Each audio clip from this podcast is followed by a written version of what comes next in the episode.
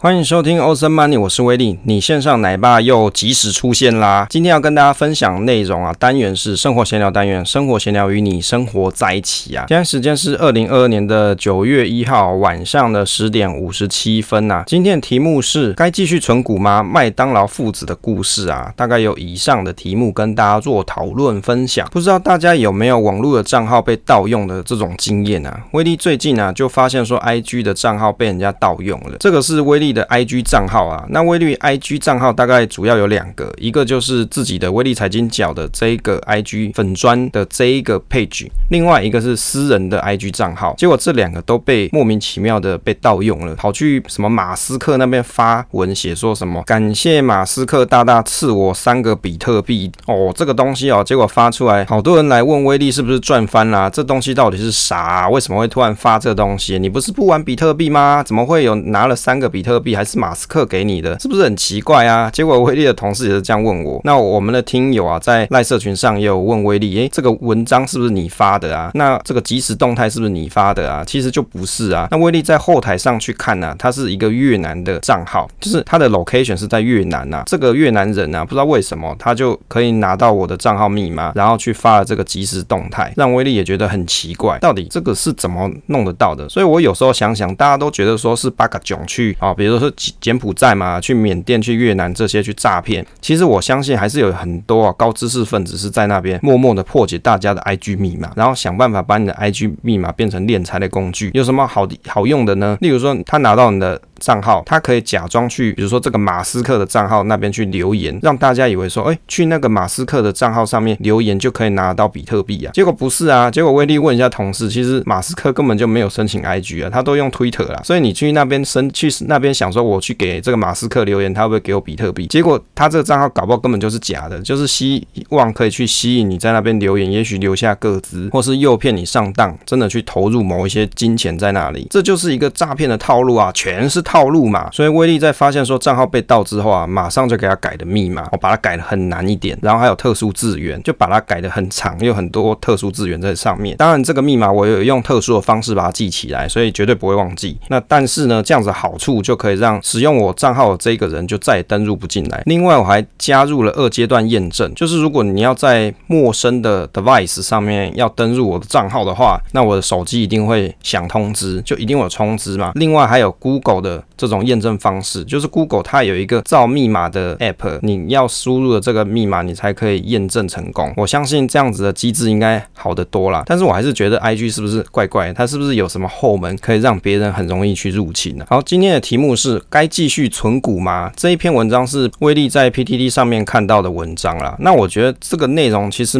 蛮多论点可以讨论，或是吐槽点可以讨论啊。有很多网友的观点呢，也是蛮酸的，蛮奇葩，就跟大家讨讨。论看看呢、啊，这个大意是在讲说啊，有一个年轻人，他说他都住在家里，那他已经有结婚了，那他的太太、小孩啊，都是跟爸妈一起住啊，就爸妈都没有要他自己出去自力更生哦，自己住自己的，所以他就有很犹豫，到底是要继续存股，还是要在家里继续跟父母一起住了。他说啊，股价涨跌对他的心理上不会有压力，他相信继续存股可以达成五十五岁他要退休的这个目的啊，但是买房又可以完成他的梦想，因为。拥有一个属于他自己的窝，他们的窝啊，这是一个梦想。但是就变成说，买了房子之后，他就要必须重新开始存股，又回到了起点。最近他就看到了一栋房子不错，在什么二重重划区的左岸啊，这个威力不是很清楚，因为我不是台北人。他说这个房子是总价一千七百一十七万，预计是贷款八成，然后长度是三十年，就是他要贷三十年啊，用一百三十八万去签约，那工程款是两百零四万，分四年缴，贷款是。是一千三百七十四万，反正就是贷了一千三百七十四万啊，预计是在二零二六年底要交屋啊。另外，他有提到他跟他太太两个人的财务状况，他跟他太太啊，股票市值大概是九百万，年领股息是六十五万，预计每年还要投入六十万进去股市里面做存股。那他说他的职业是公务人员，三十四岁，年薪大概六十六万元。那太太是一般的私人企业，年薪是三十七万，还有一个读幼稚园的小朋友。因为他跟自己的爸爸妈妈一起住在一起，所以生活负担不会太重啊。那威力的 comment 是认为说啊，这个年薪一百万还要养小孩，真的是有点辛苦啦。哦，因为觉得养小孩是一件很辛苦的事情啊，并没有觉得这个是很简单啊。所以你看哦，以首购一点七四一的利率来看，他每个月要还多少钱？差不多就将近要五万块，就是四万九到五万啦。但是你看以后还要升息，可能升到两趴之后的贷款啊又会更高一点。但是如果他以每个月啊四万九千块来算啊，一年大概是六十万元呢。如果搬出去自己住啊，生活负担就比较重，那他就没有办法说每年投入股市六十万元，可能每年投入只有三十到四十万元了。这是他的财务背景状况。其实就威力来帮他计算一下，一个月你贷款快五万块啊，家庭收入大概是一个月是八点五万，因为他有讲说两个人年薪加起来差不多一百万嘛，也就是家庭收入一个月是八点五万。那如果小朋友你每个月抓两万元就好，两万元的开销，比如说要请保姆，你住外面嘛，如果你住离爸妈家很近，那可还可以叫爸妈带啦。但是如果你住离爸妈很远的话，那你就要请保姆嘛，那这个两万多块，我觉得就还差不多啦。所以你看五万加两万就是每个月就七万，等于是夫妻两个人剩下一点五万元啊，吃饭生活是不是有点不切实际啊？那住台北呢，什么东西都好贵诶，一个便当要一百多块钱呢。所以就角度来看呢，如果就只是这样子的财务背景，的确是有点吃力。好喽，来喽，他真正的问题是什么？他想问大家的，他犹豫的地方是在于说啊，如果不买房，选择将每年的股息啊继续复利投资股票，另外每年额外投入六十万元存股，以每年七 percent 的复利计算，五十五岁的时候，他可以每年领到四百万的股息，而股票价值大概是五千七百万元呢、啊。但是他有讲缺点，就是他要跟他爸爸妈妈一起住嘛，没有什么私人空间呐、啊。那也有讲说他太太跟父母亲的相处是很融洽的。就威力的角度来看啊，其实你不要用股息来缴贷款啊，为什么？因为贷款的利率低啊，这个就是一个数学问题。当然，某些人他认为说赶快去把贷款缴清，那你就可以颠倒做，就是因为你是为了安心嘛，你的 priority 是安心优先嘛，安心的意呢。如果你是这样的人，当然啦、你就先去缴贷款。但是如果以数学逻辑来讲，你应该是先把钱放在可以在增值比较快的地方上。那跟爸妈住，除非说他们有需要你的照顾啊，不然其实你一直跟着他们住啊，这是一个比较坏的打算，因为你就缺少了自己独立生活的一个生活方式。另外，生活久比较容易会有一些摩擦。当然，如果相处得很融洽的话，这也不是一个坏的决定啊。更重要是爸爸会给你钱，那让你可以好好生活，这也没有什么不好的。那底下推文啊，就我觉得这有些人啊，推文就很有意思，有的人就讲说，问就是改存二四九八，就那个宏达电有没有？这个根本就是乱回答，就恶搞。那也有人讲说，不要觉得房价永远不会崩跌。那原坡有讲说，他的存股标的大多是玉山河库啊、第一金、莲花石这些，好像大连大啊、宏正华固啊、零零八七八啊、零零五六这些。所以你看这标的内容，其实还算是相对比较稳健一点的。另外，就有些人就在酸说啊，你这是家里有矿吧？家庭薪资收入偏低，还这么能存，九百万应该是翻翻了两。番吧，投资方式应该不错。其实你去看他投资的这些东西啊，要可以翻到两番啊，其实有点困难。他存的就是一些存股标的嘛，要可以翻到两番啊，这个是蛮不容易的事情啊。所以就有很多人在质疑他说啊，你到底这个是钱是怎么来的啊？那你要买房子就买啊，你喜欢存就存啊。那有爸妈照着不用托运省很多啊，一年差二三十万啊，可以住家里干嘛要自己去买房啊？这些东西也有人提到说啊，这个年薪六十六万，股票要成本。六百万是不吃不喝存到的吗？也有人讲说，为什么一定要现在买房呢？这个买房有它的必要存在吗？会不会买了就跌啊之类的？还有人讲说啊，很多人爱仇富，还有人讲说穷鬼就喜欢酸人家靠爸妈，以为自己惨就别人都要跟他一样。年薪一百万就能存六十啊，贷款八成可能很吃力。好，因为推文太多啊，大概就是这些内容啊。有的就很酸嘛，有的人就讲说，你这个钱怎么会是自己赚来的呢？八成你是靠爸嘛，要不然你怎么有有办法三？三十四岁啊，股票啊就可以有市值九百万元，年领股息六十五万，这到底怎么来的？怎么算都不太可能嘛。因为两个人的薪资加起来就一百万呐，那你如果你都不吃不喝啊，投入十年你也才六百万，到底是市值怎么变九百万的？是不是很困难啊？当然你有复利嘛，可能有复利的效果会更好一点。但是就一般人来讲，这种投资的绩效的效果啊，真的是蛮困难的，因为你还要吃饭要生活嘛。不要忘记他们是有小朋友的，而且是夫妻。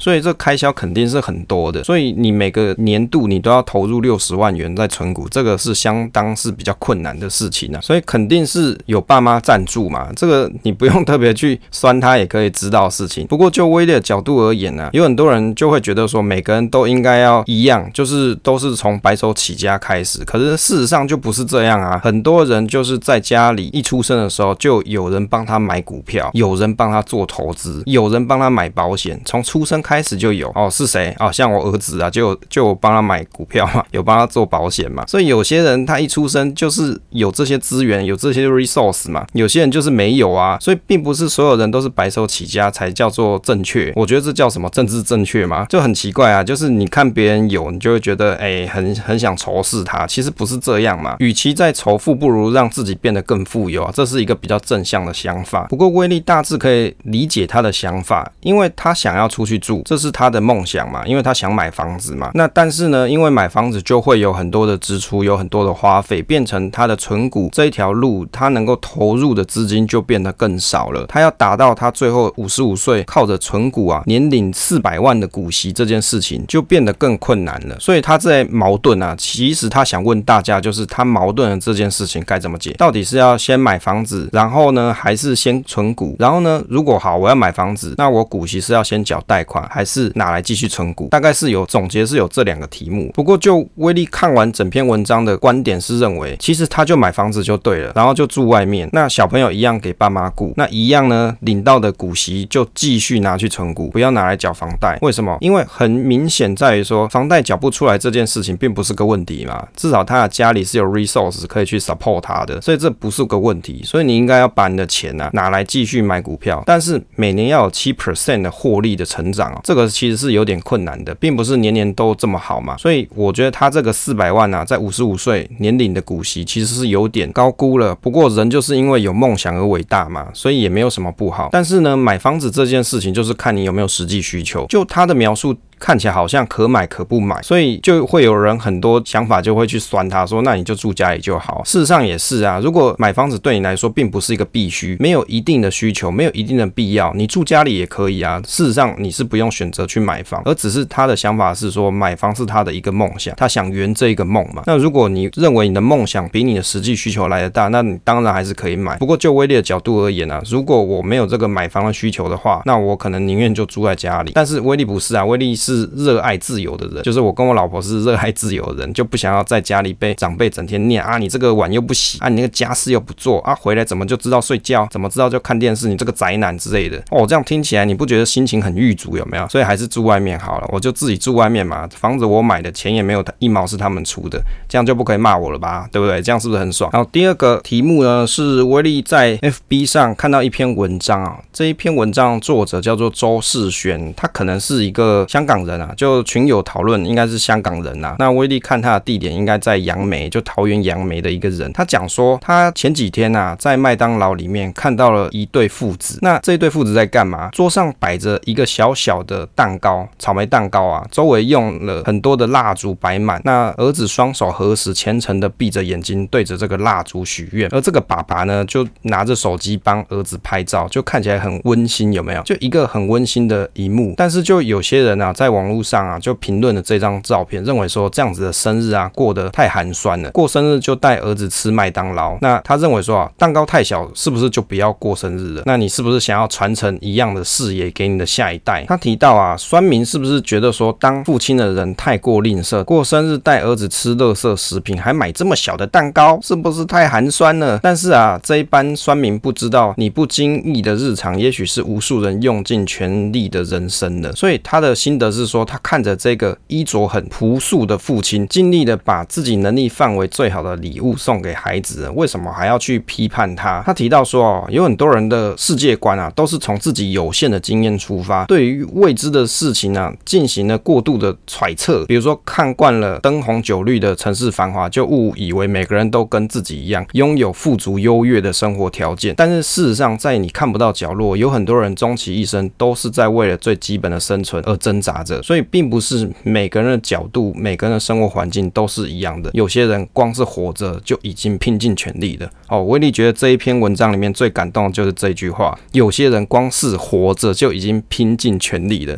有没有？你有没有这样觉得？你有没有觉得你已经拼尽全力了？威力就觉得我是拼尽全力的哦，为了生活下去，就是拼尽全力的在上班嘛，在过生活，在照顾小孩，哎，照顾家庭这样。文末他的 hashtag 是最需要去柬埔寨，就是这些酸民啊，哈，真的是蛮酸的，酸这些酸民的一句话啊。那威力看了这一篇文章的想法就是啊，其实有些人他真的是看事情都是以自己的角度去出发点。我想大家在上班的过程当中一定有这样的想法，例如说你的老板或者是你的同事，很肯定他们做事情的方式有时候就是用他的角度去看，你也要跟他一样。可是事实上每个人的 background 就不一样啊。我举一个很简单的例子，诶，你为什么今天早下班？你应该加班啊，你应该留下来多学习呀。上班不是是来读书啊，不是来给你学习的，你要好好利用下班的时间，好好加班，多认真的了解内容啊，多练习呀。哦，是不是有人有跟你讲过类似的话？诶，可是有些人他回家就有其他事情要做哦，例如说威力就是要回家带小孩嘛，小朋友就在家里，总不能又丢给别人顾嘛，还是要自己顾啊。所以你看，相同一件事情，它就是有很多不同的角度观点，每个人生长背景就不一样。就好像我们前一段跟大家提的，就有人觉得说，哦，那个有已经有股票九百万的那一对夫妻啊，很奇怪，年薪只有一百万，两个人只有一百万，怎么滚出九百万出来的？有的人的想法，他的视野就会觉得，大家都要跟他一样，大家都要非常的破，大家都要很穷嘛，你怎么可能做得到？你一定是作弊。很多人角度就会这样子想。那另外这一个故事的内容，就是一个爸爸，他很用心的在麦当劳，在这个草莓蛋糕上面插了蜡烛，帮他的儿子庆生。那也许呢，这一顿晚餐应该讲蛋糕啦，可能就是他儿子最想要要的生日礼物了。有没有小朋友最喜欢去吵着吃麦当劳嘛？搞不好这个就是他儿子最想要的生日礼物。那为什么这样子一样的行为却被很多人去批判？诶，说你这个太寒酸了。很多人角度就会觉得说，吃麦当劳它本来就是一个很寒酸的事情。你要帮小朋友过生日，应该要帮他举办个 party 呀、有没有很嗨？有没有还要邀请他的很多的同学来，大家一起打游戏，大家一起 happy？怎么只有在麦当劳两个人这么寂寞的在这里吃着蛋糕，好像很冷清一样？其实就威力的角度而言啊，其实帮小朋友庆生本来就是家里的事情嘛，就是也不需要找一大堆人来庆生啊，甚至跟小朋友两个人吃吃东西，我也觉得是一个很开心的事情。重点是那个是他喜欢吃的东西嘛，所以其实也不是在于说钱的多少，也不是说在于说那个环境的好坏，重要是那一份心意嘛。这份心意有到的话，这就是一个很棒的生日礼物啦。所以这一篇让威力的想法是在于说，有时候我们当急于要批判别人的时候应该要转换一下角度。有时候啊，你跳脱出你自己的框框，你会看见世界不一样的观点，世界不一样的角落。不是每个人都跟你一样有钱，不是每个人都跟你一样贫穷。所以啊，不要把自己的框框去框在别人身上。有时候用比较单纯的角度去观察别人，也许别人的幸福也会感动你。好了，今天的时间就到这边啦。希望分享内容啊，对你有一点点启发啦。如果你喜欢这个节目的话，不要忘记分享给朋友收听，也可以在威力财经角投资生活室的赖社群跟威力互动分享，总是单纯的快乐。期待下一次再见。